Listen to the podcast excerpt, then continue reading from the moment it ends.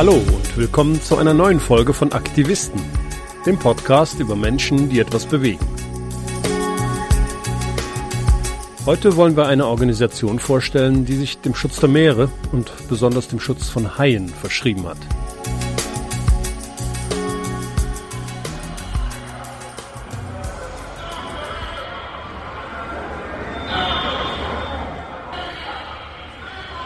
Friederike Krämer-Obrock stinkt's. Sie hat buchstäblich die Nase voll. Also ich gehe jedes Mal immer aus diesem Fischmarkt raus. Das erste, was ich mache, ist sowieso duschen, weil du stinkst danach wirklich wie, wie äh, sonst was. Eine Fischauktionshalle in Vigo, einer Hafenstadt in der Provinz Galicien, ganz im Nordwesten Spaniens. Auf Paletten stapeln sich Schwertfische und Thunfisch, aber auch Blauhaie und Markohaie. Im Hintergrund ruft der Auktionator eine Charge nach der anderen zum Verkauf auf.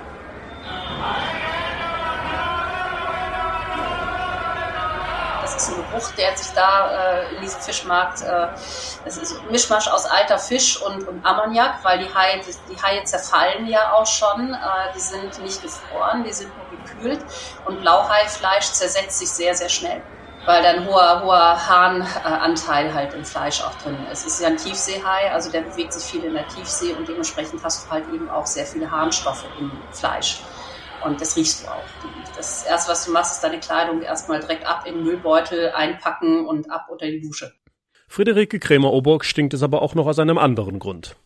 Denn sie ist Meeresschützerin und besonders Haie haben es ihr angetan. 2019 hat sie zusammen mit befreundeten Umweltschützern die Organisation Elas Motion gegründet. In Vigo ist sie undercover im Einsatz. Sie will sich davon überzeugen, wie es wirklich zugeht, wenn die europäische Fischereiflotte ihren Fang anlandet. Also Vigo ist mit Abstand der größte Haiumschlagplatz in Europa. Dort landen die spanischen Longliner an und das sieht dann immer so aus, dass die ab 4 Uhr morgens dann eben ihre tote Fracht dort entladen. Meistens ist es also, sind es ein paar Schwertfische und für die sie die Lizenz haben und der Beifanghai ist eigentlich der Hauptfang mittlerweile. Der wird dann auch dort entladen. Haie gibt es seit über 400 Millionen Jahren auf der Erde. Man könnte sie als überlebende Dinosaurier bezeichnen. Über 500 Haiarten sind bekannt. Davon sind inzwischen 36 Prozent vom Aussterben bedroht.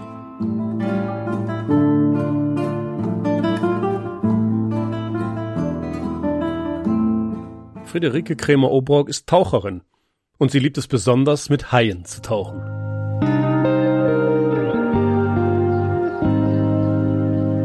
Haie sind für mich absolut faszinierende Lebewesen. Das ist, man, man kann es nicht beschreiben, wenn man mit einem Hai taucht und äh, dieses, dieses Tier sieht, die Majestätik dieses Tier sieht, diese, dieser Respekt, den man auch vor diesem Tier hat. Ja, es reizt mich einfach. Äh, und wenn man sich da an ein sehr strenges äh, Prozedere hält, äh, sprich eben nicht äh, offen anfüttert, wenn man dort eben sich als Taucher eben auch an bestimmte Spielregeln hält, dann ist es auch relativ sicher.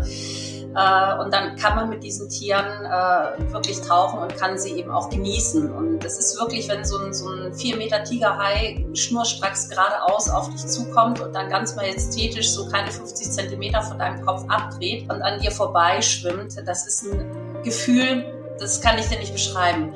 Es ist einfach wirklich tiefer Respekt vor Mutter Natur und äh, eine große Liebe zu diesen Tieren und leider Gottes eben für mich auch dann immer dieser Hintergedanke, verdammt nochmal, du hast in deinem Leben viel mehr tote Haie als lebende Haie gesehen. Und glaub mir, ich habe verdammt viele lebende Haie auch schon im Meer gesehen. Es dürften ein paar tausend sein. Mit Elas Motion möchte Kremer Obrock Haie, aber auch andere Meeresbewohner schützen. Ja, Elas Motion äh, setzt sie zusammen aus den Begriffen Elasmobranchi, Motion, Emotion, äh, Ocean. Äh, Elasmobranchi sind die Plattenkiemer, die Rochen und die Haie. Und so hat sich das Ganze im Endeffekt dann eine unserer Meeresbiologinnen ausgedacht. Die Marika Schulz kam mit dem Namen um die Ecke und wir waren total begeistert. Jeder Meeresbiologe jubelt. Aber was macht Elasmotion konkret? Also frei nach unserem Slogan Wehrschutz durch Wissen. Das ist das, was wir versuchen zu vermitteln. Äh, das heißt, wir gehen an Schulen. Wir haben ein sehr, sehr umfangreiches Schulprogramm. Wir äh, sind aber auch in der Erwachsenenbildung stark. Das heißt, wir halten Vorträge in Tauchschulen, bei Vereinen, bei Institutionen und äh, arbeiten auch mit Firmen zusammen und versuchen letztlich diesen Nachhaltigkeitsgedanken zum Schutze des Meeres und vor allen Dingen eben auch zum Schutze des Klimas äh, letztlich eben den Menschen zu vermitteln. Das funktioniert an Schulen sehr, sehr gut. Äh, Kinder sind von Natur aus sehr empathisch in ihrer Art. Es wird ihnen manchmal im Laufe ihrer Erziehung abgewöhnt, aber das Kind selber ist empathisch und das ist eigentlich das, was wir bei den Kindern immer wieder wecken, diese Empathie für die Meereslebewesen und damit eben auch der Wunsch, die Meere zu schützen. Wir haben dieses Jahr 1500 Kinder äh, in den Schulen äh, in Deutschland beziehungsweise vornehmlich hier in Nordrhein-Westfalen bespaßt, in Anführungsstrichen. Und wie laufen diese Schulprojekte ab? Also wenn wir, wenn wir von Schulen angefragt werden, dann werden wir meistens zum, zu umfassenden Themen gefragt. Also sprich Meeresschutz, Plastik im Meer, Haischutz, Haianatomie, äh, Schutz von Haien und so weiter. Das ist, das ist das, was, äh, was in den Schulen abläuft. Wir gehen dorthin. Wir haben also sehr viele haptische Materialien in den Grundschulen und auch in den Kitas und bringen den Kindern erstmal überhaupt bei, wie dieses Ökosystem Meer funktioniert und warum Haie dafür als Schlüsselspezies so wichtig sind. Du hast ja keinen Top-Predator im Endeffekt in diesem, äh, in diesem Ökosystem, der so breit gestreut quer durch alle Bereiche im Meer unterwegs ist. Wir reden ja von 551 Haiarten, die derzeit durch unsere Ozeane schwimmen und die von 0 bis 5.000 bis 6.000 Meter Wassertiefe jeden Raum besiedeln und in Teilen halt eben auch als Top-Prädatoren dort unterwegs sind. Also sprich als diejenigen, die an der Spitze der Nahrungskette stehen. Die großen Raubtiere halten die kleineren Raubtiere in Schach. Ohne die Kontrolle durch die großen Raubtiere würden die kleinen Überhand nehmen und bei den nachfolgenden Gliedern der Nahrungskette Schaden anrichten. Die Top-Prädatoren sind deshalb für die Hygiene der gesamten Nahrungskette von großer Bedeutung. Und das ist das, was wir den Kindern mit auf den Weg geben, sprich die Faszination dieser Tiere. Und du hast in jeder Klasse, in jeder Klasse hast du einen Hai-Experten. Genauso wie du in jeder Klasse einen Dino-Experten hast. Und äh, du hast immer Kinder dabei, die, die dir eigentlich deine Arbeit auch schon abnehmen. Dass wenn Kinder sagen, Haie sind gefährlich, nein, das stimmt nicht, das ist ja totaler Blödsinn. Also ich sitze dann manchmal einfach nur daneben und denkst so, ja, erzählt ihr mal, macht ihr mal. Du kannst, du kannst Kinder für solche Themen total begeistern. Und wenn du sie dann damit konfrontierst, wir haben dann ja auch unsere, unsere Haiflossen dabei. Wir haben ja von diesen 400 Kilo, von denen ich vorhin erwähnt habe, äh, oder die ich vorhin erwähnt habe, äh, haben wir äh, auch 25 Kilo Haiflossen vom Zoll zur Verfügung gestellt bekommen. Das heißt, wir haben dann auch die echten abgeschnittenen Haiflossen dabei, die gefinnten Haiflossen. Da wissen wir, dass sie gefinnt worden sind. Die Kinder sind total entsetzt. Und das ist genau das, was wir, was wir bei den Kindern auch äh, wecken. In dem Moment diese Empathie für die Tiere, dieses, oh mein Gott, das kann jetzt nicht wahr sein, dass Menschen zu sowas fähig sind.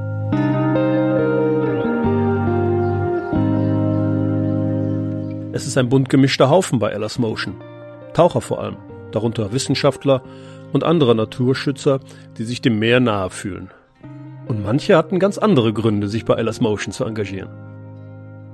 Meine persönliche Geschichte hat tatsächlich mit dem Eishockeyverein der Kölner Haie zu tun dem ich seit den 90er Jahren als Fan treu bin. Und als es immer mehr Möglichkeiten gab, im Internet zu googeln, habe ich dann immer öfters nach Haien gegoogelt und da mischte sich dann immer so ganz frech was dazwischen. Da ging es dann um, um äh, Schütze Haie. Ich gesagt, was ist das für ein Blödsinn? Und irgendwann hatte ich mal die Muße mit dem nachgegangen. Das ist Heiner Endemann.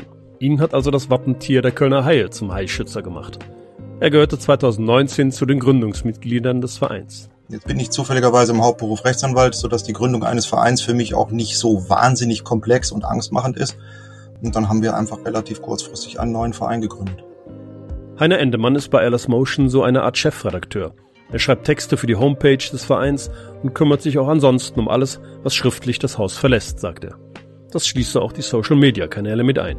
Wir sind im Moment knapp 50 Leute davon so 30, 35 sehr aktive und dann so 10, 15 halbaktive.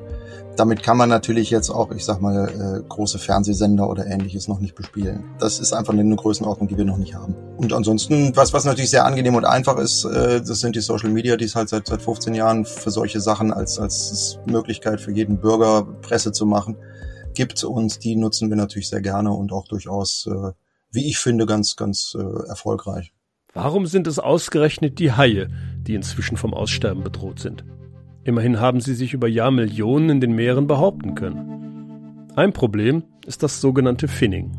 Ah, das heißt, den Tieren werden bei lebendigem Leib die Flossen abgeschnitten und der Hai wird ohne Flossen wieder ins Meer zurückgeworfen. Das heißt, Dadurch, dass der Hai ein Knorpelfisch ist, verblutet er nicht. Bedeutet, der Hai liegt praktisch am Grund. Entweder, wenn er eine, keine aktive Atmung hat, erstickt er. Wenn er eine aktive Atmung hat, dann kann er weiter atmen, kann also weiter durch sein Maul Wasser in die Kiemen eben hineinströmen lassen, wird aber dann im Endeffekt von anderen Tieren, anderen Fischen bei lebendigem Leib aufgefressen, weil er kann sich ja nicht mehr zur Wehr setzen. Es erinnert an das Schicksal von Nashörnern und Elefanten, deren Horn bzw. Elfenbein den Tieren zum Verhängnis zu werden droht, weil auf dem asiatischen Markt so aberwitzig hohe Preise dafür gezahlt werden. Angeblich soll das Horn von Nashörnern in pulverisierter Form gemäß traditioneller chinesischer Medizin den Blutdruck senken und sogar als Aphrodisiakum wirken. Völliger Quatsch, denn das Horn besteht nur aus Keratin. Ebenso gut könnte man sich abgeschnittene Fuß- und Fingernägel pürieren und verputzen. Bei den Haien fehlt jedoch der Bezug zur traditionellen chinesischen Medizin. Das ist ein reines Statussymbol kommt aus der Kaiserzeit in China. Äh, den Kaisern waren acht Speisen vorenthalten. Dazu gehört auch diese Haifischflossensuppe. Und seit den 90er Jahren, seitdem der Mittelstand in China eben reich geworden ist, äh, vergleicht man sich mit den Kaisern und setzt besonderen Gästen oder auch zum Beispiel bei Hochzeiten diese Suppe vor. Und das muss erstmal ewig lang gekocht werden, bis es überhaupt wirklich so eine glibberige, ganz komische Masse wird. Ich meine, wir reden ja über eine Knorpelmasse. Äh, und dann wird das in dieser Suppe gegessen. Äh, in Asien erzielen die Flossen in den Restaurants pro Kilo bis zu 1500 Euro umgerechnet. Also so eine Schale mit 100 Gramm Haifischflosse in Suppe äh, oder 100 Gramm Haiflosse in der Suppe drin liegt so bei, bei 150 Euro umgerechnet. Äh, Im Zwischenhandel liegen wir so bei 700 bis 800 Euro und der Fischer hier in der EU, äh, der bekommt äh, so 10 bis 12 Euro pro Kilo Flosse. Das ist eine ziemlich große Gewinnspanne und dürfte ein Handelsverbot von Haifischflossen erschweren, weil zu viele ein Stück vom lukrativen Kuchen abhaben wollen. Hongkong ist das, das größte Zentrum für Haiflossenhandel, neben Singapur auch. Äh, die werden getrocknet. Äh, dann werden die weitervermarktet innerhalb von Asien. Äh, das Problem ist eigentlich weniger mittlerweile das chinesische Festland, weil äh, in China selber durch viele Kampagnen äh, von NGOs als auch der Regierung der Haiflossenkonsum zurückgegangen ist. In der EU ist Finning seit 2013 verboten. Das heißt, die Haie müssen mit Flossen angelandet werden. Wir hatten damals die ganz, ganz große Hoffnung, dass dadurch der Haiflossenhandel unterbunden wird in der EU.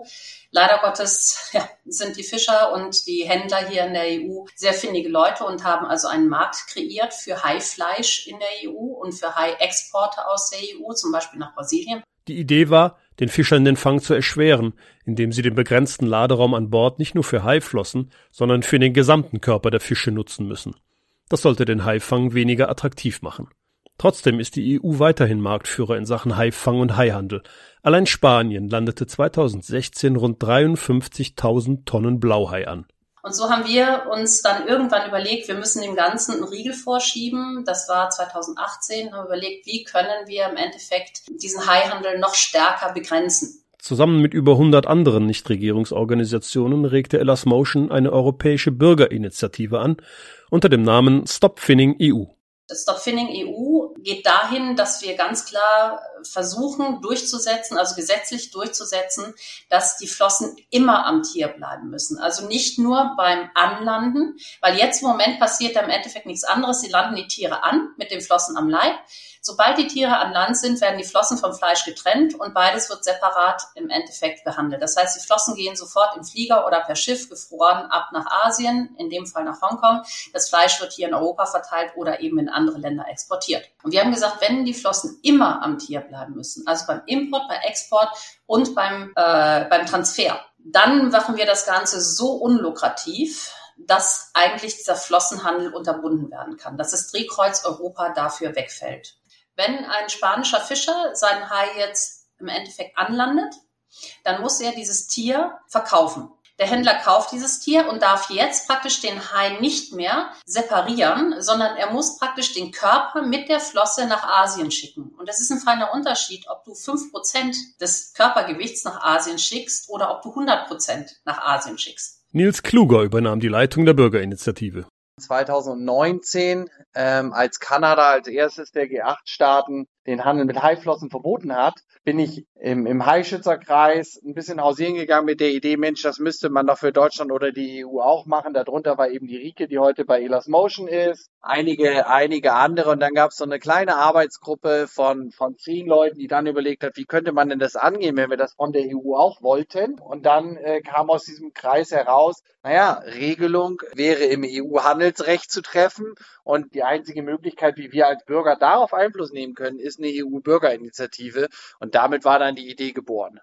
Das Finning wurde schon 2013 von der EU verboten. Doch die Forderungen der Bürgerinitiative gehen darüber hinaus, weil das bisherige Verbot nicht weit genug geht. Wir haben gesagt, wir wollen ja keinem Fischer verbieten, einen Hai zu fangen. Äh, und wenn es einen heimischen Markt dafür gibt, diesen Hai zu essen, finden wir zwar auch nicht toll, aber wenn es dafür einen Markt gibt und das nachhaltig geht, äh, dann soll es getan werden. Wir haben überlegt, das, was für den Hai zum Problem wird, ist seine Flosse. Und dann sollte man doch ein Verbot erlassen, lose Flossen aus Europa heraus zu exportieren.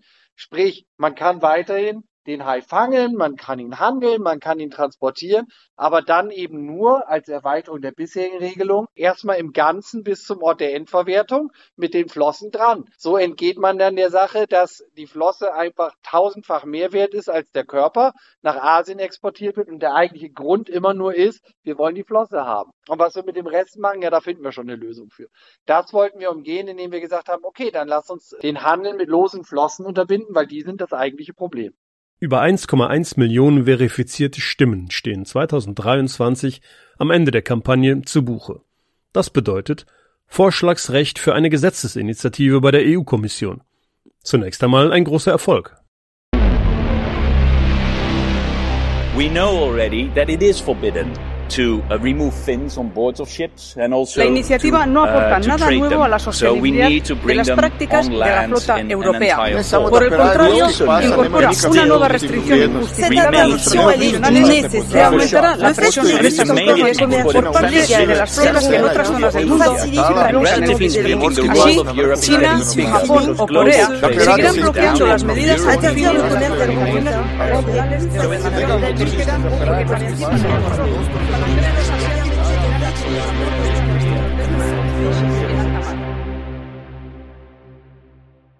Also wir haben Mitte 23 äh, mit der Kommission gesprochen, vorgestellt, haben auch vor dem äh, Europäischen Parlament gesprochen, haben eine ne, zunächst mal sehr positive Rückmeldung bekommen, dass man jetzt ein Impact Assessment einleiten werde, um die Situation nochmal ganzheitlich zu analysieren. Und was geschah dann? Dieses Impact Assessment ist nicht gestartet worden. Zumindest unsere, bis jetzt noch nicht. Pessimistische Stimmen könnten sagen, eigentlich haben wir es von Anfang an ahnen und befürchten müssen. Aber ich bin Realist genug, um zu sagen, ich habe nie wirklich hundertprozentig dran geglaubt, dass das als Selbstläufer klappen muss. Und wenn es das noch tut, gebe ich zu, bin ich überrascht, aber natürlich trotzdem sehr erfreut.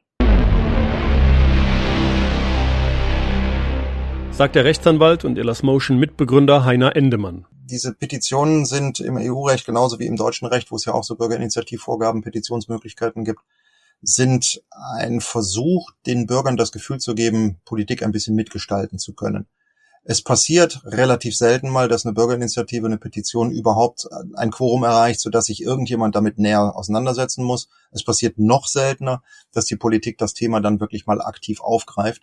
In den meisten Fällen ist das so, dass die Damen und Herren Politiker durchaus wissen, welche Themen wichtig sind. Also es laufen auch in Brüssel Leute rum, die wissen schon, was für ein Frevel an Haien passiert und äh, wie, wie unglaublich das ist, dass wir zwar immer alle auf China zeigen und die Haifelflossensuppe, aber der zentrale Umschlagplatz für dieses Zeugs äh, in Europa stattfindet und auch europäische Flotten da maßgeblich daran beteiligt sind. Das wissen die. Dass das nicht zur Tagespolitik und zu politischen Änderungen äh, führt, liegt einfach daran, weil die Gegenabteilung sehr effektive Politik macht. Die Lobbyisten der Fischerei und teilweise natürlich auch der ein oder andere Ministerpräsident oder Präsident, wenn ich mir überlege, dass äh, Spanien ein Land ist, was zumindest in einem sehr großen Teil von Landwirtschaft, Fischwirtschaft und Tourismus lebt, dann ist eine dieser drei genannten Säulen halt die Fischwirtschaft. Und wenn man denen jetzt sagt, ihr dürft auf einmal all das, was lukrativ ist, nicht mehr machen, dann ist das innenpolitisch ein gewisses Problem für Spanien. Und ich kann mir gut vorstellen, dass die da in der, in der Administration nicht ganz so geneigt sind, jetzt großen Druck in Brüssel zu machen, tut mal was gegen unsere Fischerei, sondern dass die eher geneigt sind, das Gegenteil zu tun.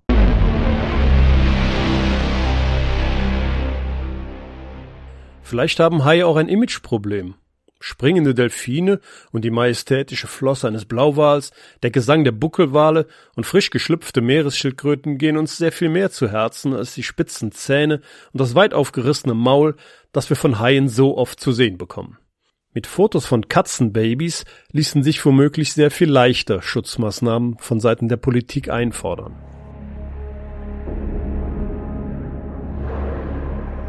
Dum, dum, dum, dum, dum, dum, dum, dum. Das sind nur zwei Töne. Und jeder weiß sofort Bescheid, oha, da taucht gleich eine massive Rückenflosse auf und da kommt da vorne ein großes Maul aus dem Wasser raus. Wer hat ihn nicht gesehen? Den Hollywood-Schocker Der Weiße Hai von Steven Spielberg. Er räumte 1976 drei Oscars ab. Ich habe ihn, ich hab ihn interessanterweise gesehen und fand ihn total bescheuert. Oder sagen wir mal so rum, äh, er ist ein Meisterwerk. Er hat seine Oscars äh, nach den damaligen Gesichtspunkten definitiv zurechtbekommen, weil äh, ich glaube, gerade Steven Spielberg hat es in diesem Film so perfekt hingekriegt, mit, mit der Angst der Menschen so perfekt zu spielen. Dabei sind Angriffe von Haien auf Menschen extrem selten und unwahrscheinlich. Pro Jahr sind es weltweit vielleicht ein Dutzend Leute, manchmal auch nur eine Handvoll. Also 60 Prozent aller Unfälle, die mit Haien stattfinden, sind zum Beispiel Bärfischer. Äh, sprich, die haben einen, einen verletzten, zappelnden, blutenden Fisch an ihrer Harpune und wundern sich, dass der Hai unter Umständen den Fisch mit ihnen verwechselt. Ja, dann passiert es eben. Ne? Äh, also wenn ich irgendwo in einen Riff hineinspringe und ich sehe irgendwo einen Riffhai, dann sehe ich den keine drei Sekunden und dann ist er weg. Der haut ab weil der kennt mich nicht, der weiß nicht, was ich bin. Ich bin ja einfach erstmal ein dunkles Wesen, das komische Geräusche macht und ich passe überhaupt nicht in sein Beuteschema rein. Also ein Blauhai, der frisst oder auch ein Marcohai, der frisst kleine Fische. Ein Marcohai frisst im, im besten Fall ein Bonito, also sprich einen 50, 60 Zentimeter großen Fisch. Ein Blauhai, wenn der irgendwo mal äh, ja, einen toten Wal oder irgendwas im offenen Meer findet, dann geht er natürlich auch an Aas ran. Aber der kennt uns nicht. Und dementsprechend sind wir für die Tiere vollkommen uninteressant, eher bedrohlich. Äh, und die meisten Haie verziehen sich also sehr, sehr schnell. Ein Problem sei das Anbaiten, sagt Friederike Krämer-Obrock, die Vorsitzende von Ellas Motion. Also das Anfüttern der Haie. Das sei im Zuge des Haitourismus in Mode gekommen. Man lockt die Fische mit Ködern an, um zahlungswilligen Tauchtouristen das Erlebnis zu bieten, mit Haien zu schwimmen. Also ein Blauhai, den du äh, mitten im Atlantik äh, anbaitest, äh, beziehungsweise den du halt eben mit diesem Geruch anlockst, den würdest du ohne Baitbox niemals zu Gesicht bekommen weil der hätte überhaupt kein Interesse daran, in irgendeiner Art und Weise in deine Nähe zu kommen. Du wirst im Endeffekt wirst du äh, nirgendwo sonst eben ohne diese dieses Anlocken mit Geruch äh, oder Futter Haie in dem Fall sehen. Und äh, das ist das, was bei bestimmten Tauchgängen gemacht wird. Das funktioniert. Es verändert das Verhalten der Tiere signifikant. Es ist halt immer noch ein in Anführungsstrichen kalkulierbares Risiko. In dem Moment, wo aber dann offen angefüttert wird, da fängt das Ganze an, dann wirklich kritisch zu werden. Und äh, das ist zum Beispiel etwas, was wir von unserem Verein auch komplett ablehnen, genauso wie wir das Käfigtauchen mit Haien komplett ablehnen. Das sind einfach Dinge, ähm, da geraten die Tiere außer Rand und Band und dann passieren auch Unfälle. Das muss man ganz klar sagen. Äh, viele Unfälle werden auch unter den Tisch gekehrt, äh, weil die Tauchprovider das halt äh, nicht in der Öffentlichkeit sehen wollen. Aber manche äh, Unfälle kommen halt eben auch in die Öffentlichkeit und ja, und dann muss man halt wieder diskutieren. Und dann ist es leider Gottes immer der böse Hai und nicht der dumme Mensch, der den Fehler gemacht hat.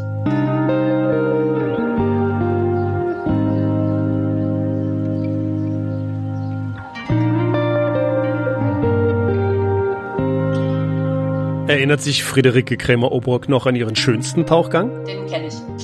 Den weiß ich auch noch sehr, sehr genau, als wenn er gestern gewesen ist. Das war Cocos Island. Der Tauchspot nennt sich Alcyon ist in the middle of nowhere ein Berg, der bis auf 30 Meter unter die Wasseroberfläche geht. Und dort ankerst du mit deinem, also du hast dann eine Boje, da machst du dann deinen Zodiac dran fest. Dann gehst du auf 30 Meter Wassertiefe runter, hängst da unten in den Felsen und wartest darauf, dass die Hammerhaie kommen. Und wenn du dann nach oben guckst, dann schwimmen mehrere hundert Hammerhaie in einer riesigen Schule über dich hinweg. Und das ist genau so passiert eine Wand von Hammerhaien, die sich komplett über, wirklich von unten nach oben gucken, komplett über dich gelegt hat. Also wirklich, wirklich, wirklich gigantisch. Es sind ja Hammerhai-Weibchen in erster Linie, die in diesen großen Schwärmen unterwegs sind. Und das als solches war dann also schon wirklich wow. äh, dann sind wir, sind wir hoch und dann ist durch diesen Hammerhai-Schwarm ist noch ein riesiger Walhai durchgeschwommen.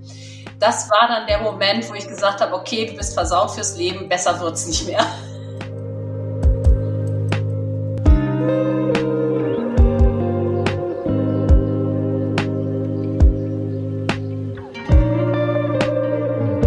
Das war eine weitere Folge von Aktivisten, einem Podcast von Blauberta.